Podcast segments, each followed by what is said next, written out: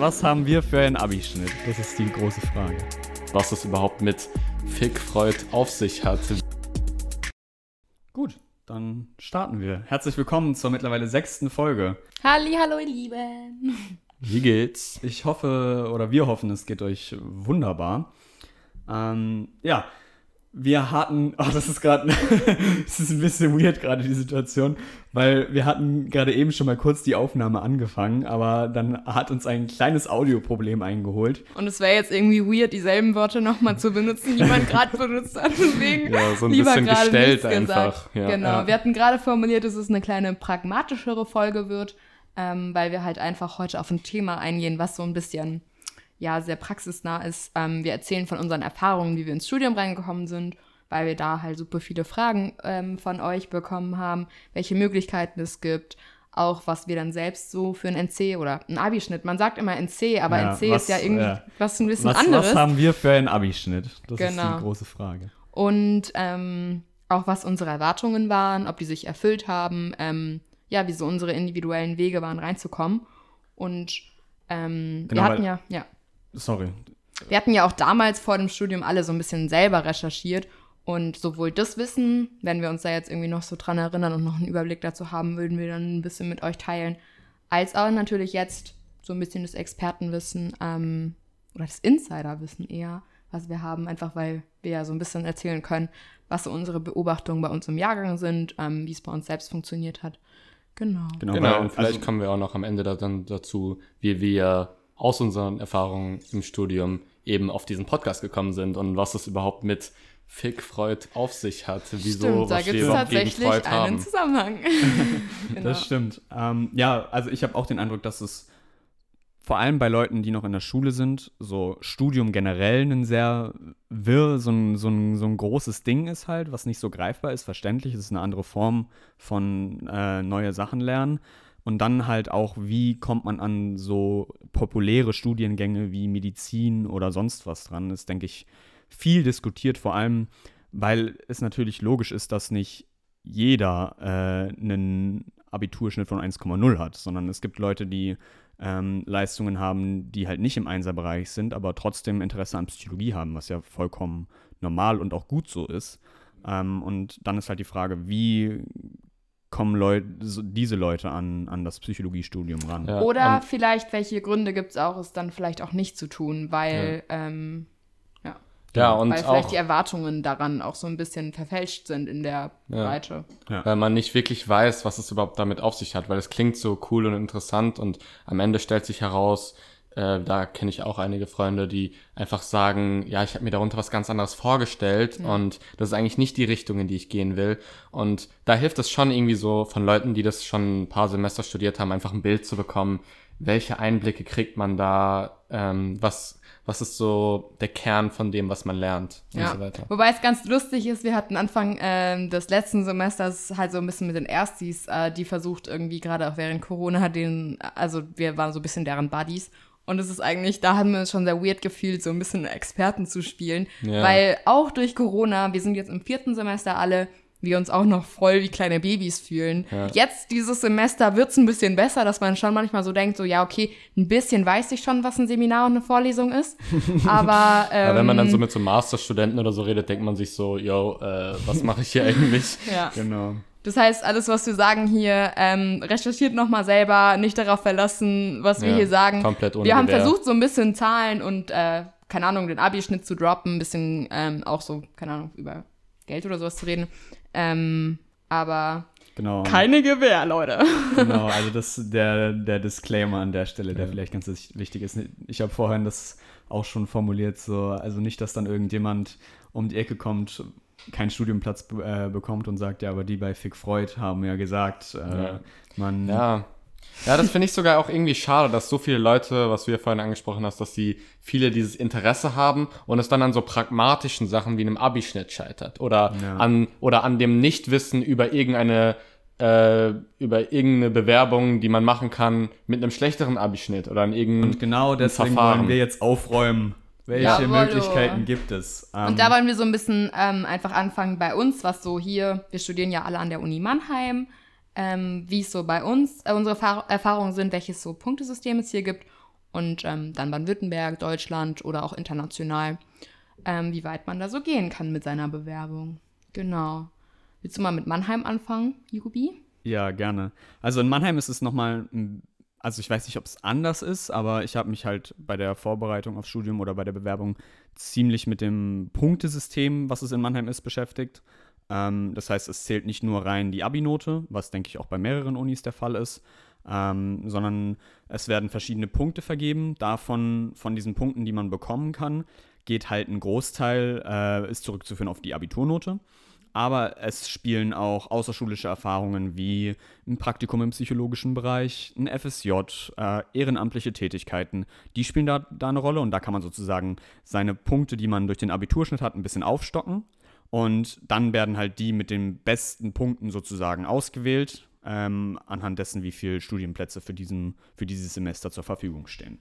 Genau. Also Punkte in Bereichen neben dem Abi, die man sammeln kann, ist eine Ausbildung in einem relevanten Bereich. Also irgendwie, wenn man schon eine Krankenpfleger- oder Pflegerinnen-Ausbildung gemacht hat, aber auch keine Ahnung, was gibt's denn? Was, was, was, was kennt ihr für Leute, die Ausbildungen gemacht haben? Ich weiß es gar nicht so richtig. Ja, auch so Praktika und so Sachen, oder? Aber ich ja. glaube nicht so hoch wie eine Ausbildung. Praktika bringt natürlich. aber auch, eine Ausbildung ist natürlich noch mal krasser, aber Praktikum bringt auch ja. schon viel. Oder ein FSJ. Ich zum Beispiel habe jetzt nicht so ein heftiges Abi, habe ein FSJ nach dem Abi gemacht und ich habe das Gefühl, dass ich ähnlich schnell eingeladen wurde wie ihr. Also du wurdest sogar vor, also ich glaube, wir hatten ja. uns mal darüber unterhalten, du wurdest vor mir angenommen. Ja, und das ist, das ist tatsächlich so ein bisschen dieses komische am Punktesystem. Ich halte irgendwie recht viel davon, aber mhm. ähm, obwohl es offiziell recht durchsichtig ist, waren die Erfahrungen, die wir damit gemacht haben, so ein bisschen unlogisch. Ja. Also dieses also, FSJ gibt es zum Beispiel offiziell ja nicht viele Punkte im Vergleich zu der mhm. Abi-Note. Mhm. Aber ähm, ja, es ist schon so, dass wir die Kriterien nicht wirklich kennen also nach denen sie entscheiden. Sie, und ich glaube, dass sie das auch bewusst so machen, dass sie sie nicht ganz offenlegen,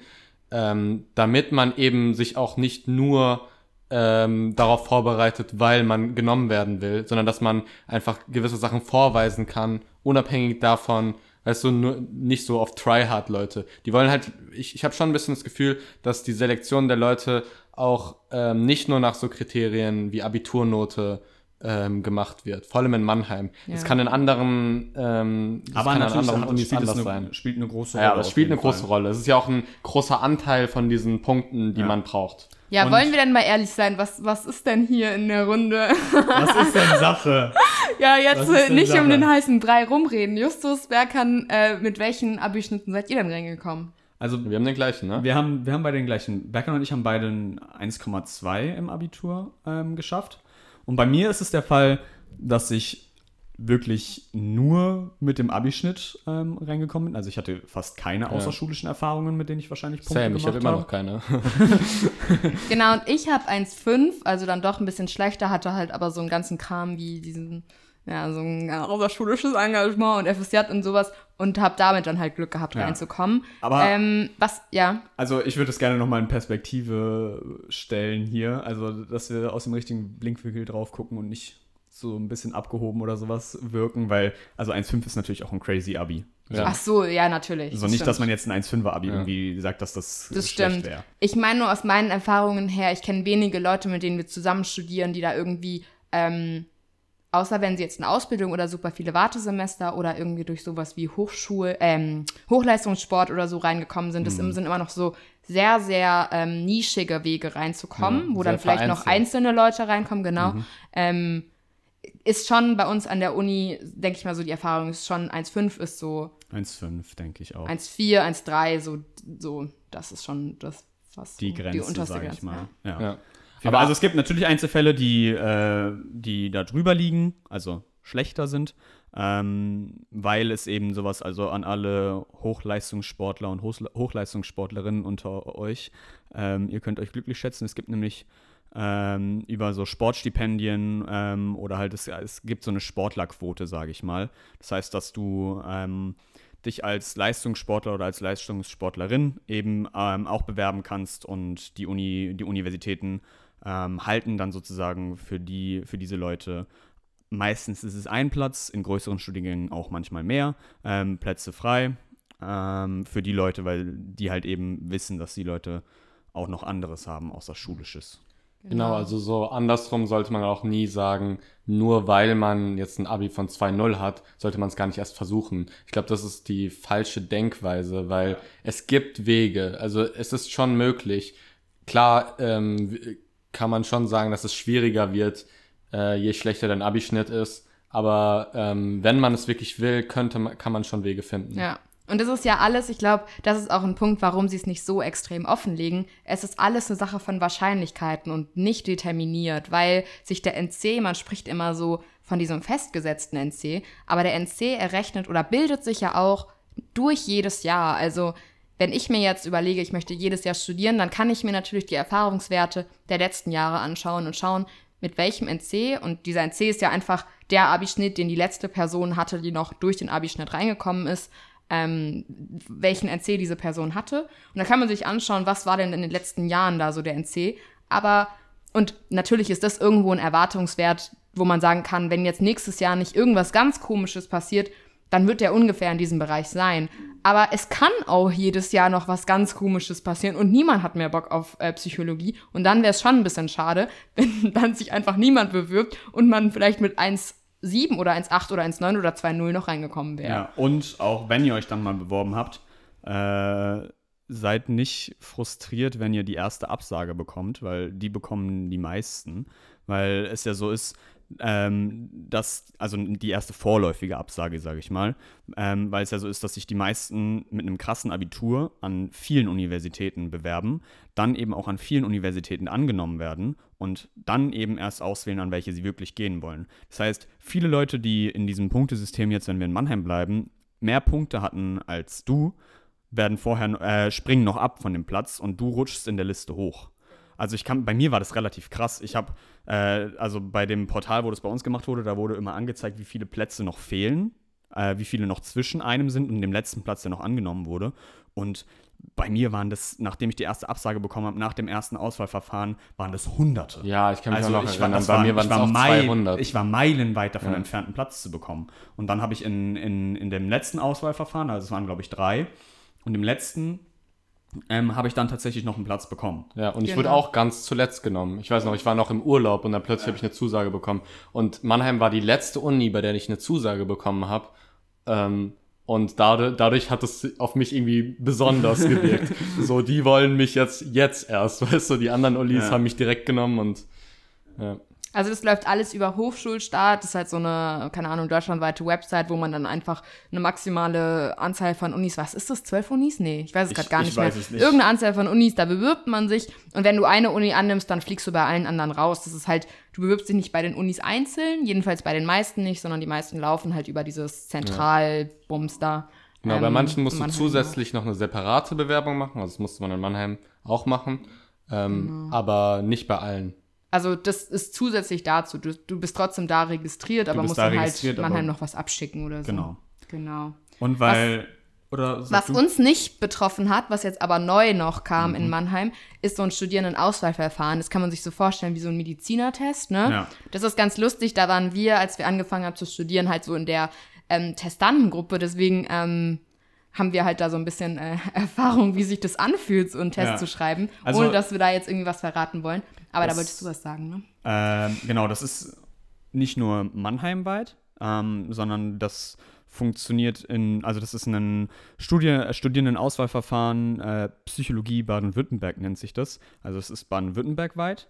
Ähm, und da machen die Universitäten Freiburg, Heidelberg, Mannheim, Tübingen und Ulm mit. Ähm, und an diesen Universitäten finden dann auch diese Stuff-Psych-Tests statt, also so nennt man die, das ist die Abkürzung dafür. Ähm, und diese, dieser Test fungiert wie ein Medizinertest sozusagen. Der ähm, kann die Chancen auf einen Studienplatz im Fach Bachelor Psychologie an einen der Universitäten, also Freiburg, Heidelberg, Mannheim, Tübingen und Ulm, ähm, deutlich steigern. Das schreiben die selber auf ihrer Homepage so, also ich zitiere hier gerade. Und was vielleicht wichtig ist als kleine Info, dass die Anmeldung im Februar schon passieren muss. Ähm, also ist relativ früh, weil die, die eigentliche Bewerbungsphase ist ja schon, ist ja erst im, wann war die? Juni? Ja, Anfang Juni? Bisschen früher, ich weiß es gar nicht Ja, mehr. ich glaube Anfang Juni. Ja. Ähm, das heißt, man muss sich relativ früh für diesen Test anmelden, macht den dann 31. irgendwann im Mai, Frühjahr. glaube ich. Egal. Was? Achso, ja, die äh, Bewerbungsphase für die Hochschulen meinst du? Genau. Ja. Und ich glaube, dieser Test ist nur, kann sich nur positiv auswirken. Genau, also er kostet negativ. Geld, das ist immer die Kritik daran. Man muss halt erstmal ähm, diese Teilnahmegebühr zahlen, ich weiß nicht, 50 oder 100 Euro oder so. Ähm, aber selbst wenn du den Test mega verkackst, das, das wird sich nicht negativ auf die Punkte, also du kriegst nicht Punktabzug oder so, sondern halt nur, das ist quasi ein leeres Feld, was du füllen kannst mit Punkten, Genau, wenn du diesen top. Test ähm, super bestehst. und Genau. top oben drauf. Und der Test besteht eben aus einem Online-Self-Assessment. Ähm, das heißt, da, das ist ein kurzes Online-Test. In, äh, da werden deine Erwartungen und Interessen getestet. Ähm, und dann halt äh, gibt es noch Aufgaben, die inhaltlich ähnlich sind zu diesem eigentlichen ähm, Auswahlverfahren-Test. Ähm, und da kann man, die geben das so als Übungsmöglichkeit an, dann sozusagen für den, für den richtigen Fall, wenn du dann da sitzt in der Uni und äh, du dann diesen Test unterziehst. Und ich glaube, diesen Online-Self-Assessment, der ist, ich, ich will gerade gar nicht was falsch sagen, aber ich glaube, der ist äh, verpflichtend mittlerweile. Ja. also den auch. machst du online, da musst du auch noch nichts für zahlen. Ich glaube, der Ja. ist relativ verpflichtend. Und ähm, du kannst dann eben noch an dem zweiten Teil teilnehmen. Das ist dann diese Live-Prüfung. Ich weiß nicht, wie sie es jetzt bei Corona machen, ob das überhaupt stattfindet. Nee. Aber geplant ja- ist, also es- eigentlich. Es war geplant, dass das erste Mal 2020 stattfindet. Das wurde dann Corona-technisch abgesagt. Mm. Und dann haben sie gesagt, 2021 machen wir safe. Und jetzt haben sie äh, im Januar irgendwann angekündigt, dass sie es das erste Mal 2022 erst machen. okay. Das heißt, dass das heißt ihr habt bisher noch nichts verpasst. Vielleicht ist nächstes Jahr euer Jahr. Genau, also wer, wer sich damit jetzt erst beschäftigt, wäre jetzt ja eh schon zu spät, weil im Februar, Genau. obwohl, ja doch, genau. Ich glaube, 14. Februar war die Anmeldefrist. Das heißt, ähm, ja. Und dann auf dieses Online-Self-Assessment folgt dann halt eben dieser fachspezifische Eignungstest, den man dann im, mit einem Medizinertest vergleichen kann. Der dauert ungefähr, die haben auf der Webseite so ein paar Zeitangaben zu den einzelnen Aufgabenteilen, wie lange die dauern. Ich habe das mal grob überschlagen, so zweieinhalb Stunden könnt ihr rechnen. Und da sind eben vier große verschiedene Themen, äh, die da drin vorkommen. Also einmal wird schlussfolgerndes Denken ähm, abgefragt, dann Mathematikkenntnisse, Biokenntnisse, Psychologieverständnis äh, und Englischverständnis, also doch fünf. Ähm, Und es ist alles auf Abi-Niveau. Ähm, also da ist jetzt nichts, da müsst ihr jetzt keine Angst haben, dass da irgendwie crazy Wissen abgefragt wird. Wir, wir saßen ja da drin. Das ist natürlich irgendwo ähm, ähm, anspruchsvoll, aber für die Leute, die vorher ein Abi gem- geschafft haben und gut geschafft haben, ähm, die da die Prüfungen, also wenn man zum Beispiel Englisch, Bio und Mathe schon hatte, dann ist es ein gut machbarer Test, da darf man sich nicht vorher stressen. genau. Ähm, und, Und- Übungen, man kann sich da ja ein bisschen zu vorbereiten, ne? Ja, also die haben, ähm, sie haben selber auf der Homepage gibt es Übungsaufgabe, äh, Übungsaufgaben. Ähm, dann empfehlen sie noch ausdrücklich auf der Webseite die Abiturliteratur für Mathe und Bio sich durchzulesen, weil das halt genau das ist, was abgefragt wird. Aber dann halt eben vor allem die äh, Kenntnisse, die psychologienah sind. Also sowas wie Anatomie, Evolution und so weiter und so fort. Das seht ihr aber, wenn ihr genau recherchieren wollt, auch auf der Homepage. Ähm, und es gibt auch schon Kurse, die angeboten werden dazu. Das kostet dann natürlich Geld. ähm, das heißt, du kannst dich dann irgendwo hinsetzen und äh, dann einen Kurs zu machen für mehrere hundert Euro. Wahrscheinlich mittlerweile einfach auf Zoom. Sitzt dann da. Ja, nee, dann ja vielleicht wieder in halt- Real Life. Das Also ist halt dieser Part, den ich irgendwie schade finde, wo es dann ein bisschen käuflich wird. Aber Ja. man versteht es natürlich voll. Na gut. Genau, na also das gut. ist der, das ist die Möglichkeit, wie man Baden-Württemberg weit sozusagen, wenn man das, wenn man die Bedenken hat, allein der Abischnitt wird nicht ausreichen, ähm, kann man mit diesem Test sich eben noch pushen. Ich finde, das ist eine ganz geile Möglichkeit, wenn man zum Beispiel im Abitur einfach gesagt hat, ich hatte Pech, ich hatte da eine schwierige Phase oder sonst was Ja, und habe deswegen Aber meine eigentlich waren die Themen meins. Genau, Ja. eigentlich waren die Themen meins.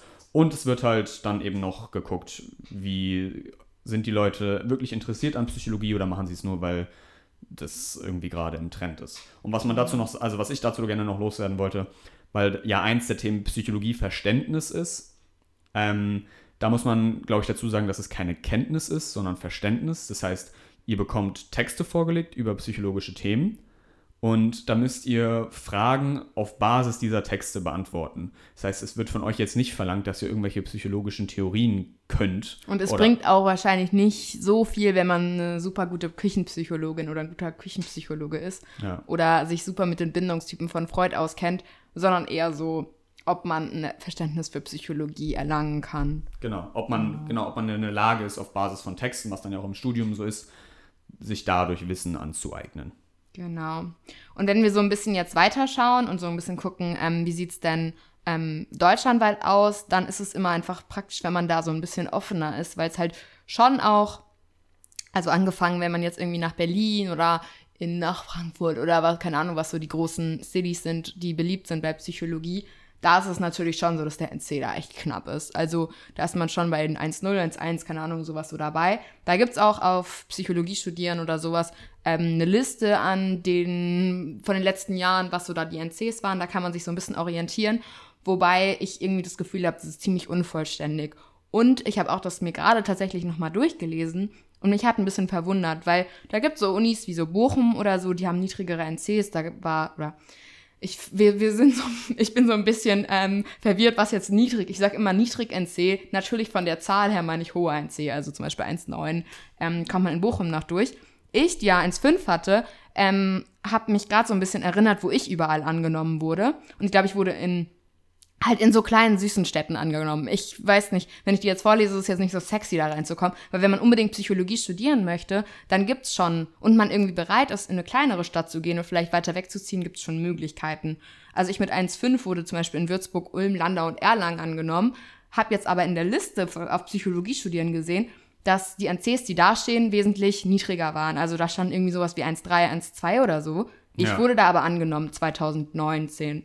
Ähm, Also deswegen ist es so ein bisschen, ähm, diese Liste oder diese Tabelle ist eine gute Orientierung, und, um vielleicht zu schauen, dass es ähm, schon vielleicht unwahrscheinlich ist, in Berlin angenommen zu werden, aber man kann so ein bisschen orientieren, was sind denn so die Unis so, wo ich eine reale Chance habe, weil man kann sich ja, wie gesagt, nicht an allen Unis bewerben, sondern man muss eine gewisse Vorauswahl treffen ähm, auf Hochschulstart und dafür sind solche Listen eigentlich ganz gut. Das habe ich mir damals rausgesucht und habe mich dann halt irgendwie einfach mal querbeet bei den ganzen beworben. Genau. Was die Auswahl von den Unis angeht, ist, glaube ich, auch eine ziemlich schwierige Frage. Ich weiß noch, damals habe ich, äh, da gibt es dieses Cheer-Ranking oder C oder irgendwie sowas, Ja. wie, wie auch immer man das nennt. Und daran habe ich mich ziemlich orientiert und da war Mannheim zum Beispiel halt sehr hoch angesiedelt.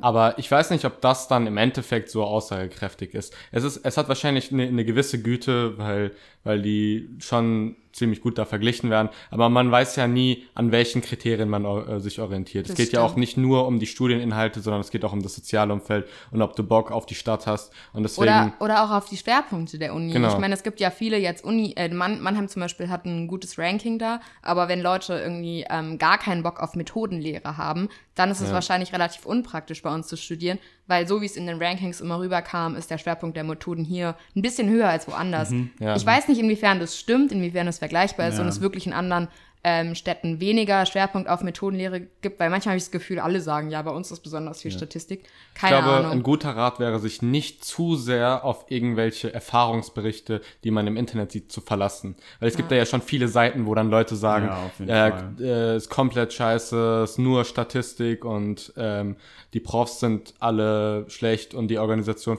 Also klar kann man sich darüber informieren, aber ähm, es ist schon ziemlich gebiased wahrscheinlich, was da steht. Es ist wahrscheinlich nicht repräsentativ dazu, wie die Studienerfahrung der allgemeinen Studierenden ist, sondern die Leute, die auf solchen Seiten Kommentare abgeben, ähm, die machen das auch aus bestimmten motivationalen Gründen und Ja, deswegen ist halt kann man schon so schwer, einfach weil irgendwie an etwas will man sich ja irgendwie hangeln, muss Ja. man sich ja hangeln.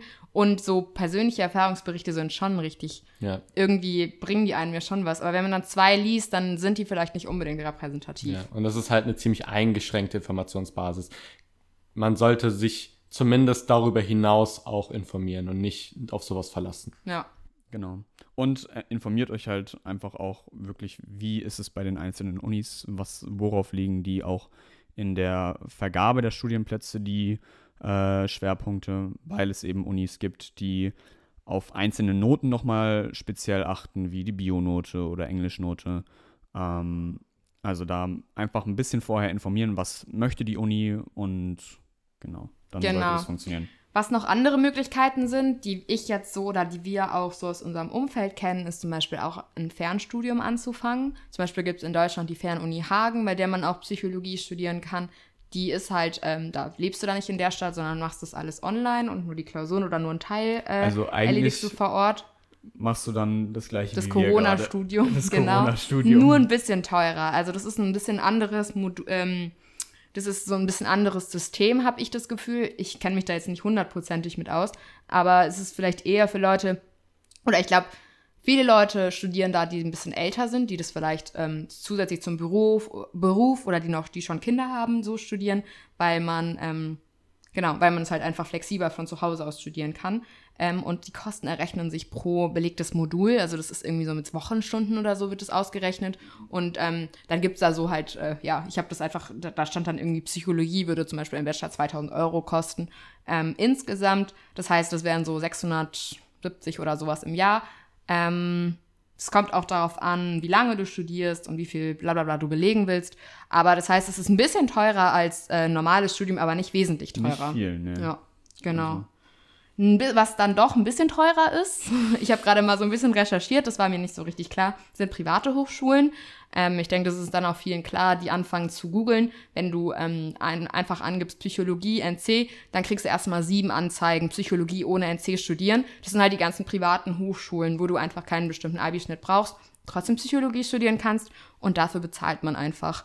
Und ähm, hier in unsere Region in Heidelberg gibt es zum Beispiel die SAH. Da habe ich ein bisschen geguckt, wie viel es da kostet. Da gibt es die Möglichkeiten, Gesundheitswirtschaft und auch normale Psychologie zu studieren. Und da musste ich dann doch schlucken. Das kostet 690 tatsächlich im Monat.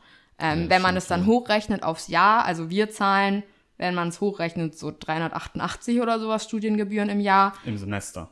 Im, ah, nee, im Jahr. Im Jahr. Genau, stimmt, ohne, ohne das Ticket.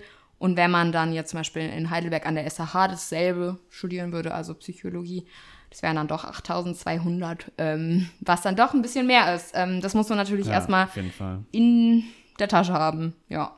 Aber die Möglichkeit gibt es natürlich auch. Ich weiß nicht, über die Lehre können wir da einfach nicht so viel sagen. Nee, aber es aber gibt. also was, was, was wir sagen können und also aus Berichten, auch die man im Internet lesen kann, also es ist ja einfach, das ist ein, ich glaube, das ist ein Konsens, dass halt der Unterschied generell zwischen Universitäten und Hochschulen, dass du an Hochschulen ähm, ein eher verschulteres System hast. Das heißt, du hast mehr Kleingruppen, in denen du arbeitest und lernst. Ähm, was jetzt bei uns zum Beispiel die Seminare wären, wo wir zu 20 oder sowas drin sind, hast du da dann mehr. Und so richtig krasse Vorlesungen mit 100 Leuten, die da drin sitzen, ist da eher weniger der Teil. Das heißt, du hast eher ein verschulteres System, mehr ähm, geleitetes Lernen sozusagen. Also wir haben ja viel Lernen auf Eigenverantwortung, das heißt, du bekommst den Stoff äh, vorgelegt und musst den halt können zur Prüfung. Ähm, und da wirst du noch ein bisschen mehr, wird mehr an die Hand gegriffen und gesagt, so und so und so könnte das dann funktionieren. Ich denke, es gibt da einfach Bereiche, gerade wenn man sich so eher für Organisationspsychologie, äh, Wirtschaftspsychologie oder so interessiert, dann kann es was Sinnvolles sein, wenn man das Geld in der Tasche hat, weil es da halt auch einfach spezifischere Studiengänge gibt. Wenn man allgemeinere Psychologie studiert, keine Ahnung, wie das dann da ist. Ähm, was in dem Bereich vielleicht noch interessant ist, keine Ahnung, wer das jetzt mitbekommen hat von euch, dieses ganze Psychologie-Ding wurde letztes Jahr vom süßen Spahn ähm, ein bisschen ähm, reformiert und es gibt ab diesem, Sem Sem äh, ab diesem Jahr, also 2021, soweit ich mich nicht täusche, oder also ab nächstem Jahr, Psychotherapie als Bachelor. Das heißt, man muss nicht mehr Psychologie studieren, dann Psychologie äh, machen und dann eine Ausbildung in Psychotherapie, wenn man unbedingt Psychotherapeutin werden möchte, äh, sondern das gibt es jetzt ab bald auch als Studium. Und ähm, keine Ahnung, wie da der NC sein wird. Ich dachte mir, also ich weiß nicht, was so die Spekulationen sind, ob der NC da super, ähm, also gut sein wird, einfach weil super, weil es neu ist oder schlecht, weil niemand es noch kennt. Keine Ahnung. Aber bewerben lohnt sich da bestimmt für Leute, die ähm, die sicher sind, dass sie in die klinische gehen wollen. Genau. Und das ist halt auch praxisnah näher so ein bisschen ähm, oder weniger auf jeden Fall in diesem ganzen Wirtschafts- und ich glaube auch Wissenschaftsbereich ist so ein bisschen reduzierter und dadurch eben ein bisschen mehr so, was sind Störungen, wie, welche Therapiemöglichkeiten gibt es. Genau. Ja. Also ich denke, damit hätten wir, und was man dazu sagen muss, es gibt dann halt auch viele Leute, die, ähm, da, da besteht die Möglichkeit, da haben wir aber jetzt keine Erfahrungen zu. Das heißt, da müsste man sich dann im Einzelfall nochmal informieren. Ähm, es gibt theoretisch die Möglichkeit, wenn man anfängt an einer Fernuni zum Beispiel, dann auf eine richtige Universität Oder, zu wechseln. oder, das hatte ich nämlich letztes Jahr überlegt, als ich so ein bisschen äh, Corona-Struggles hatte mit dem Sinn meines Lebens, ähm, äh, an einer wacken Uni anzufangen, auf die man gar keinen Bock hat und dann darauf zu spekulieren, dass man dann vielleicht im dritten Semester dann doch noch nach Berlin gehen kann. Ähm, das ist mega spekulativ und äh, niemand kann dir versichern, dass es funktioniert. Aber ich glaube, es gibt Leute, bei denen es funktioniert. Und wenn man ganz, ganz unglücklich in Landau oder in Ulm oder in, keine Ahnung, was sind Städte, die unbeliebt sind, Aber, in also, keine Ahnung, Magdeburg ist, da kann man ja nicht immer die noch Städte, wechseln. Die armen Leute, die Ja, da ich wollte auch gerade sagen, man kann ja nicht für die Allgemeinheit cool. Ich kann auch sagen Mannheim. Ich war unglücklich in Mannheim und habe überlegt, nach Leipzig zu gehen. Ähm, genau, ja. Ich wollte die nicht dissen, sorry. Super schön, ich wollte da ja erst hin, genau.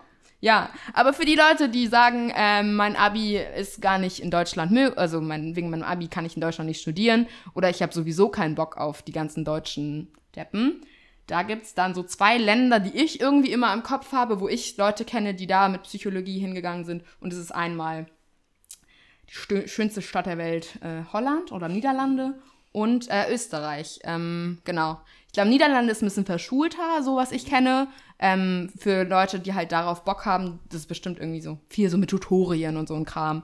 Ähm, Also nicht so Tutorien dieses riesen Vorlesungsgesitze. Also Ja. hier bei uns sitzen wir halt in diesen riesen Vor Vorlesungssälen und ich glaube, dann in den Niederlanden sitzt man eher so in kleinen Gruppen, wie man es aus der Ja, Schule kennt. also Tutorium, um den Begriff zu klären, das ist, äh, das haben wir hier an der Universität Mannheim, wird es von Studierenden geleitet, die in höheren Semestern sind. In Holland auch, glaube ich. In Holland Ja. auch. Und äh, die bringen dir dann den Vorlesungsstoff nochmal noch mal näher und üben das mit dir und so weiter und so fort. Und ich denke, das, ist, das haben wir hier vereinzelt für Fächer, die als eher schwieriger angesehen sind, wie Statistik.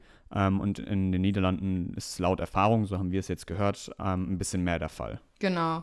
Das ist in ähm, Niederlande zahlt man dafür mit bisschen höheren Studiengebühren. Das ist jetzt nicht so hoch wie ähm, die meisten ähm, privaten Hochschulen hier in Deutschland.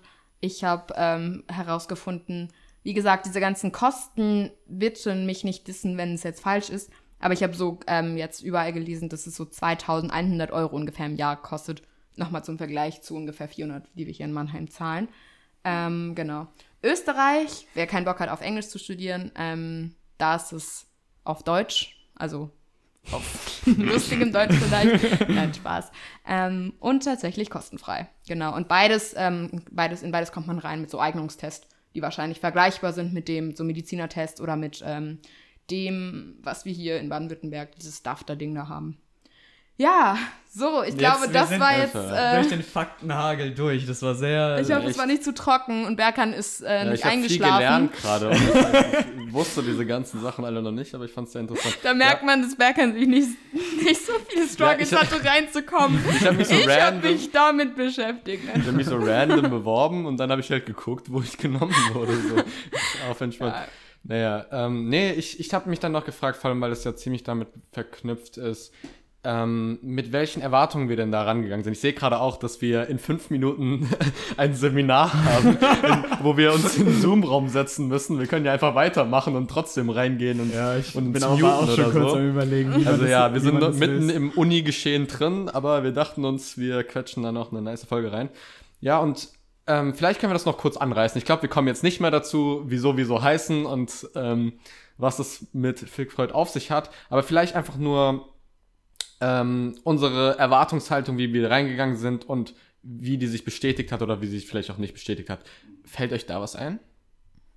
Ich finde es so crazy schwer. Also ich weiß noch diese ganzen Fakten, die ich damals so in meinen Kopf geballert hat, aber so ganz genau die Motive, die ich, die habe ich mir nie aufgeschrieben oder mir so richtig manifestiert gemacht, wa- was ich jetzt unbedingt Mhm. davon erwartet hat. Ja. Ich weiß, dass ich während ich es recherchiert habe, also zu den Motiven, die ich nicht selbst hatte, sondern die, immer, wie- die ich immer wieder gehört habe, war dieses, es ist extrem viel Statistik, Statistik, oh mein Gott, das wird dich überrollen und ähm, Englisch voll viel. Das war so das, was man immer aus so Erfahrungsberichten ja. gelesen hat. So, sehr viel Methodik und die ganzen Studien sind halt auf Englisch. Das heißt, du musst auf jeden Fall Englisch Genau, ja. können. Und was ist es jetzt? Also wie würdest du jetzt sagen, wie würdet ihr das jetzt reflektieren? Ist, stimmt es? Ich glaube, es kommt drauf an, äh, es kommt auf deine Erwartungen an. es Mega, kommt ne? darauf an, ob du dich jetzt darauf eingestellt hast, es wird extrem viel Statistik und es wird extrem schwer. Und dann könnte es sogar passieren, dass du dir denkst, oh, das hat doch jetzt eigentlich ganz easy geklappt mit der Orientierungsprüfung. Also die Orientierungsprüfung ist das, was man hier in Mannheim zumindest bestehen muss, um Also es ist äh, so eine Statistikprüfung. so eine Statistikprüfung. Sonst, wenn man da durchfällt, dann, also zwar, wenn man nach bei ein paar Versuchen halt durchfällt, dann kann man leider nicht weiter studieren. Und das war schon bei uns immer so ein krasses Ding, das muss man schaffen und so. Und dann waren viele von uns auch, äh, hatten davor mehr Angst, als es jetzt vielleicht gerechtfertigt war. Ja. Weil es ja schon so ist, dass die meisten durchkommen, zum Beispiel. Aber abgesehen davon, also bei mir war es, finde ich so, ich, ich hatte halt natürlich, ich hatte ein bisschen naive Vorstellung von dem Psychologiestudium. Oder zumindest male ich es mir jetzt so aus, dass ich damals eine naive Vorstellung davon hatte. Vielleicht habe ich da auch anders drüber nachgedacht. Aber ich war schon sehr auch interessiert. Ähm, ich habe äh, überlegt, alternativ Philosophie zu studieren. Und mein Gedankengang war schon in die Richtung, dass man sich eben mit solchen Fragestellungen auch mit einem gewissen philosophischen Bezug ähm, beschäftigt. Ähm, und da, und den Eindruck hatte ich dann vor allem auch, dass das nicht nur meine ähm, Erwartungshaltung war, sondern auch von vielen anderen, äh, äh, ausgehend von den Kommentaren, die wir bekommen haben. Weil wir haben schon viele Kommentare bekommen, ähm, also, was habt ihr gegen Tiefenpsychologie? Was habt ihr gegen Freud? Und ähm, haben auch Kommentare bekommen, die eben in die Richtung gehen, in die Argumentationsweise, in die tiefenpsychologische Argumentationsweise. Zum Beispiel, wir hatten ja diese Folge über Playing Hard to Get und da hat irgendjemand gemeint, äh, ja, es ist nicht viel wichtiger, sich damit zu beschäftigen, wieso wir überhaupt so ein Motiv haben, uns äh, Strategien auszudenken, äh, wie, wie man im Dating oder in Bezug auf soziale Interaktionen irgendwie die Überhand gewinnen kann oder so. Ist das nicht viel, eine viel bessere Fragestellung? Und das ist ja dann aber keine Fragestellung, die man empirisch beantworten kann, sondern das ist eine Fragestellung, die man normativ beantworten kann, wo es dann darum geht, was ist das Richtige? Also die und und solche Fragestellungen gibt es in der Psychologie, es gibt sie in der Wissenschaft, aber sie sind eher leitend und sie oder sagen wir es mal so, sie sind nicht wir haben zum Beispiel Ansprüche darüber, wie man gute Wissenschaft macht, wie man gute Psychologie macht. Ja. Und die setzen wir voraus am Anfang. Aber wenn wir wissenschaftlich arbeiten, dann geht, ist es uns ja vor allem wichtig, dass wir, dass wir objektiv sind und dass wir nicht unsere subjektiven Überzeugungen einfließen lassen in unsere Forschung. Und gerade aus diesem Spannungsfeld heraus beißt sich das Studium sehr viel mit tiefen psychologischen Überlegungen. Und Ja. viele Leute sind enttäuscht, wenn sie ins Studium kommen. Sie sind ernüchtert, weil sie hatten irgendwelche großen Vorstellungen davon, dass man ähm, lernt, wie man, weiß ich nicht, äh, so ein Gedanke von Jung, so wie man jetzt verschiedene Elemente der eigenen Persönlichkeit besser harmonisch integrieren kann. Wie kann ich es schaffen?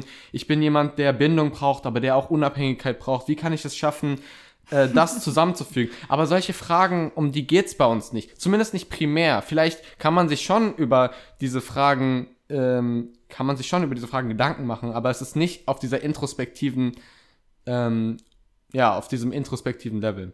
Was aber vielleicht schon ähm, der Fall ist, dass man es vielleicht nicht in Vorlesungen lernt und kein Professor dich als Person fragen wird, hey Berkan, erzähl mir doch mal, wie es mit deinen, in deinem persönlichen Leben ist, du da mit Bindungen umgehst.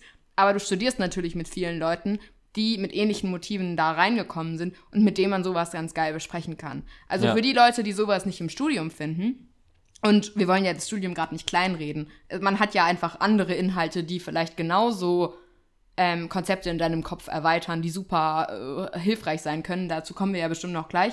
Aber ähm, wenn man das nicht äh, bekommt im Studium, dann kann man sich das schon echt ganz gut mit dem ganzen, mit seinem ganzen Umwelt, äh, mit seinem ganzen, in seinem Umfeld vielleicht holen, oder?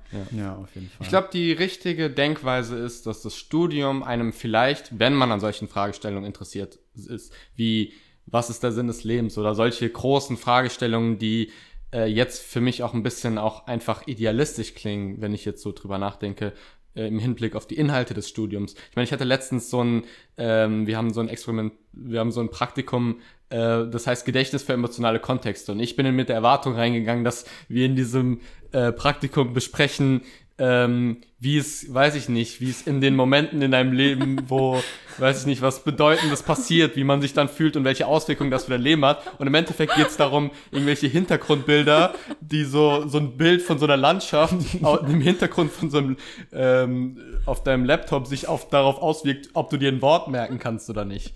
Und Berkan, du verrätst gerade eure ganze Studie. Wie sollst du denn jetzt noch versuchen? naja, die, Wie sollst du denn jetzt noch Probanden die, akquirieren, die, die, da. die Versuchspersonen, die wir erheben, sind äh, ältere Leute und ich glaube, die hören uns nicht zu. Äh, Berkan verstößt gerade gegen alle, gegen Nein, alle äh, wissenschaftlichen Nein. Prinzipien. Er hat ja nicht verraten, was nee, der, ich, ich, was war- der, ich habe auch nicht verraten, habe auch nicht verraten, was das das- Ziel der, der Studie ist. Das stimmt, aber ich finde es echt, ich finde es echt, bei, also ich finde es wirklich Sehr repräsentativ oder sehr, sehr beispielhaft für die Studien. Dass Also man immer ist- diese ja. Erwartungen hat. Am Anfang des Semesters sieht man, welche Seminare angeboten wird, denkt sich so, oh geil, Stereotype, so oder keine Ahnung, irgendwelche Ja. interessanten Themen. Und dann geht's halt immer darum, Paper vorzustellen, zu gucken, was ist Genau. an den Papern fehlerhaft. Ähm, also Paper sind halt einfach so wissenschaftliche Artikel, äh, wo halt jemand, irgendeine Person oder ein paar Leute eine Studie machen guckt man sich an, wie viele Versuchspersonen haben die erhoben und welche Methoden und wie haben sie statistisch ausgewertet. Und das ist halt schon echt ein zentraler Bestandteil. Und am Anfang denkt man sich so, ey, was wollen die denn da? Und man, im ersten Semester konnte ich damit nicht viel anfangen. Aber man checkt schon so im Laufe der Zeit, wie sinnvoll es ist. Weil ich erkläre immer irgendwie, ich versuche mal Leuten zu erklären, die dann unterkommen mit so, und lernt ihr viel über Freud im Studium, denke ich immer so, nee, darum geht's nicht, sondern Psychologie ist halt irgendwie so ein schwammiges Thema, was irgendwie so wabernd ist. Es ist halt ähnlich, es ist halt nicht, wie, nicht so wie Physik, wo du einen Stein auf den Boden werfen kannst und messen kannst, wie schnell ist er gefallen oder so. So stelle ich mir jedenfalls Physik vor. Sondern es ist schwammiger und deswegen ist es so besonders wichtig, diese Methodik geil zu machen, weil es halt so schwer ist, sowas wie Emotionen oder Ja. Lachen, Freude, das ist so, Wie wir können darüber rumgehen, aber wie misst man es? Genau. Und weil es so schwer ist, ist die Methodik in der Psychologie halt so zentral und so wichtig. Und Ja. wenn man das mal checkt, dann kann man sich damit, oder jedenfalls kann ich mich dann irgendwie damit besser anfreunden. Ja, und wenn man sich dann auch mal reindenkt und sich hineinversetzt und sich einlässt auf diese Methodik, auf diese ganzen statistischen Verfahren, die angewendet werden, auf diese ganzen Paradigmen, die einem einfach vorgelegt werden, die man einfach annehmen muss, die man nicht hinterfragen kann, also die man schon hinterfragen kann, aber die man erstmal so Mit dem man arbeiten muss. Genau, mit dem einfach. man arbeiten muss. Dann finde ich, eignet man sich ein nützliches Werkzeug an, womit man dann auch die Fragestellung kritischer und reflektierter angehen kann, äh, die einem im Alltag beschäftigen. Ja. Weil es ist ja schon so, dass wir den Eindruck haben, wenn wir jetzt mit Leuten sprechen, die ähm, nur ein rudimentäres Wissen von Psychologie haben, dass sie auf uns eher so einen Eindruck machen, als würden sie alles verallgemeinern und ja, wenn du depressiv bist, mach einfach mehr Sport und wir denken dann, Alter, das ist ein komplett multifaktorielles Problem, so, das spielt rein, ähm, das spielt Das natürlich Erbe und die, was auch immer. Genau, da spielen deine genetischen Grundlagen spielen rein, soziale Faktoren, emotionale Faktoren, ähm, Neurokram. neurobiologische Faktoren, ähm, Psycho, ja, also physiologische Faktoren, alles spielt da rein und diese Differenzierung lernt man dann und das ist und das ist oft anstrengend, Ja. aber es ist auch sehr gewinnbringend, weil man dann ähm, nicht die Gefahr läuft, ähm, sich auf einem Territorium zu bewegen, wo man einfach gar keine Ahnung hat. Ja. Und das ist die, ähm, ich, ich weiß schon, dass sie, wir auch gleich zu diesem Seminar müssen, Ach, aber kein Stress.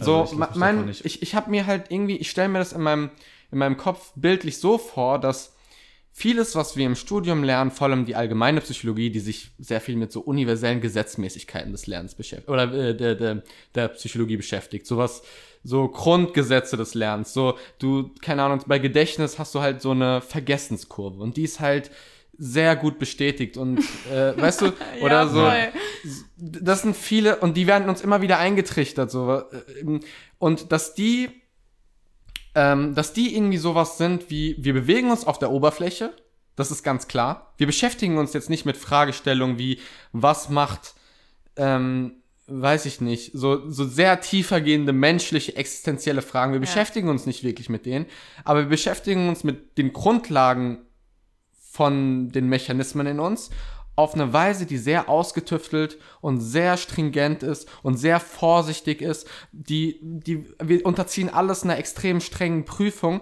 sodass wir uns dann aber auch wirklich sicher sein können, dass diese Sachen, ähm, diese greifbaren Sachen auch ähm, halt irgendwie äh, Bestand haben. Und sowas wie Intelligenz zum Beispiel ist mittlerweile äh, eines der ähm, stabilsten Befunde und, und viele andere Wissenschaften, ich glaube, das hatten wir auch oft, dass viele andere Wissenschaften gar nicht so eine hohe äh, Validität und Rel Reliabilität, das sind jetzt Begriffe, die, mit, die müsst ihr nicht unbedingt können. Ich laber viel Zeug, ich möchte das nur ganz kurz darstellen.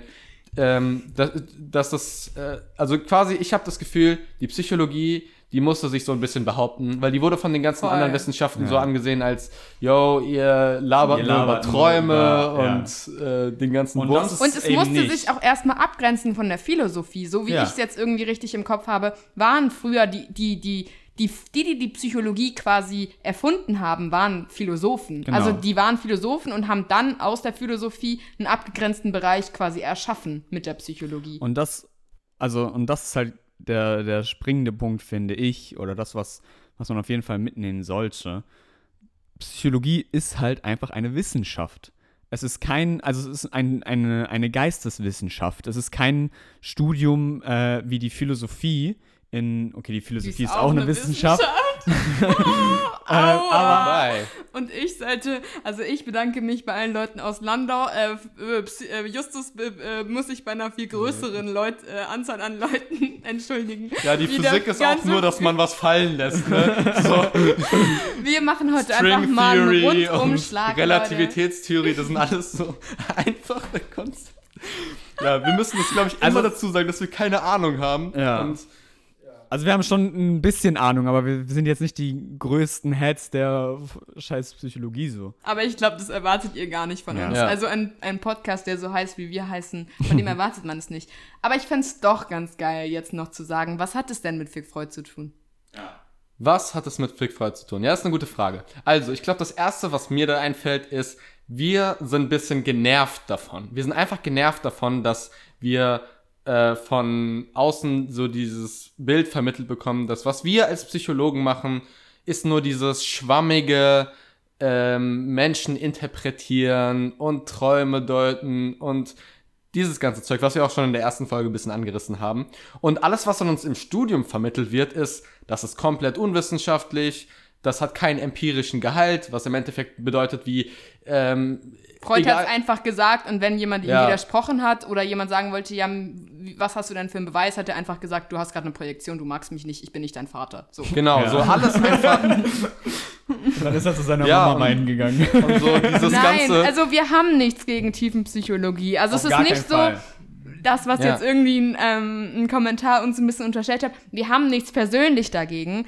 Es, wir, wir wollen nur ein bisschen damit karikieren. So. Ja, ja, genau. Und, und dieses, dieses ganze, weißt du, so eine Vorhersage stellen, wie es regnet oder es regnet nicht. So, egal was ich sage, ich behalte immer recht mit meiner Theorie, egal was ich mache. Und, und solche Sachen, davor werden wir die ganze Zeit gewarnt. Und das Und da ist, war Freud einfach Weltmeister drin. und da war Freud Weltmeister drin. Aber man muss auf der anderen Seite sagen, und, und deswegen ist dieses, das, wie gesagt, auch nur ein bisschen einfach provokativ gemeint.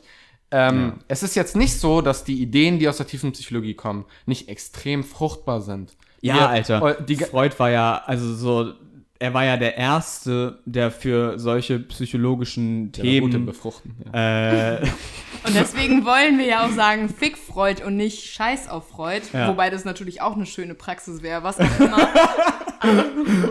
ja. Aber ähm, Also- er war schon wichtig und Ja. wir finden es auch wichtig, über Tabuthemen ähm, reden zu können. Und deswegen ähm, wollen wir ja sagen können, dass wir ihn auch ficken können.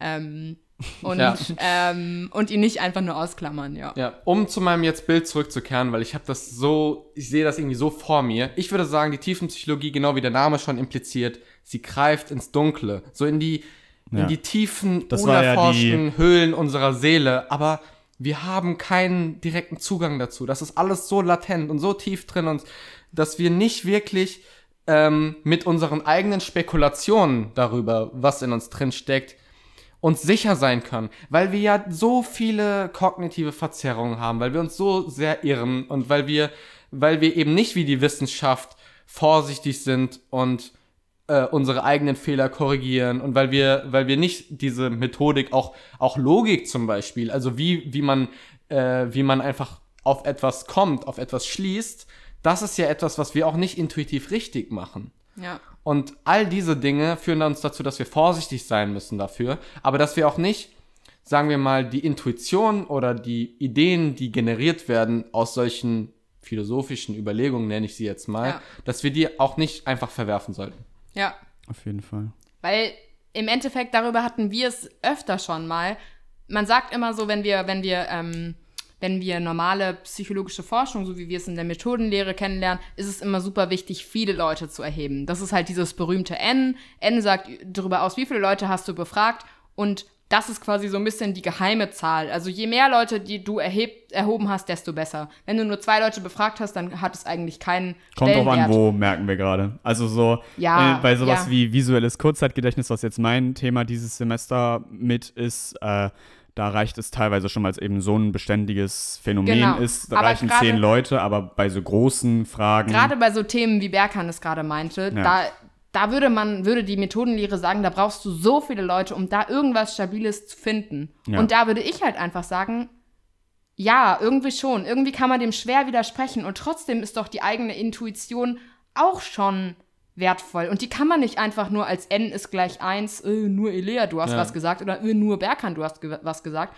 oder Fick Freud ist nur n ist gleich 3. Das kann man nicht einfach so wegwischen. Und Ja. das ist schon ein Punkt, den die Tiefenpsychologie auch hat, dass man halt einfach irgendwie jedem Menschen als Individuum trotzdem irgendwie Glauben schenkt und ihn nicht einfach nur als Fehler in einer statistischen Gleichung sieht. So, Ja. Oder als, als äh, keine Ahnung, Varianz. Da aber würde ich gerne, ganz gerne mit einem Cliffhanger ein, äh, eingreifen für die nächste Woche.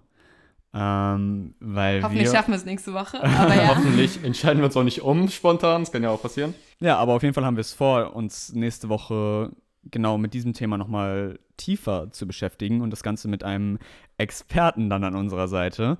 Ähm, Oder sagen wir erstmal einfach nur Gast, um jetzt Gast. nicht die Erwartungen zu hoch zu es ist ein hängen. Gast. Ähm, Grüße gehen Ja. raus. ähm, Shoutouts an den lieben Emilio. Der Das übrigens auch die Idee hatte für dieses Thema hier und wir haben es jetzt einfach ohne ihn gemacht. Ja. Aber warum chillst du auch in Berlin? Genau, also die, äh, der Cliffhanger diesbezüglich, dass wir uns eben nächste Woche, also wir haben es zumindest vor zum jetzigen Zeitpunkt, uns nächste Woche nochmal äh, stärker mit diesem äh, tiefen psychologischen versus empirischen ähm, zu beschäftigen. Genau.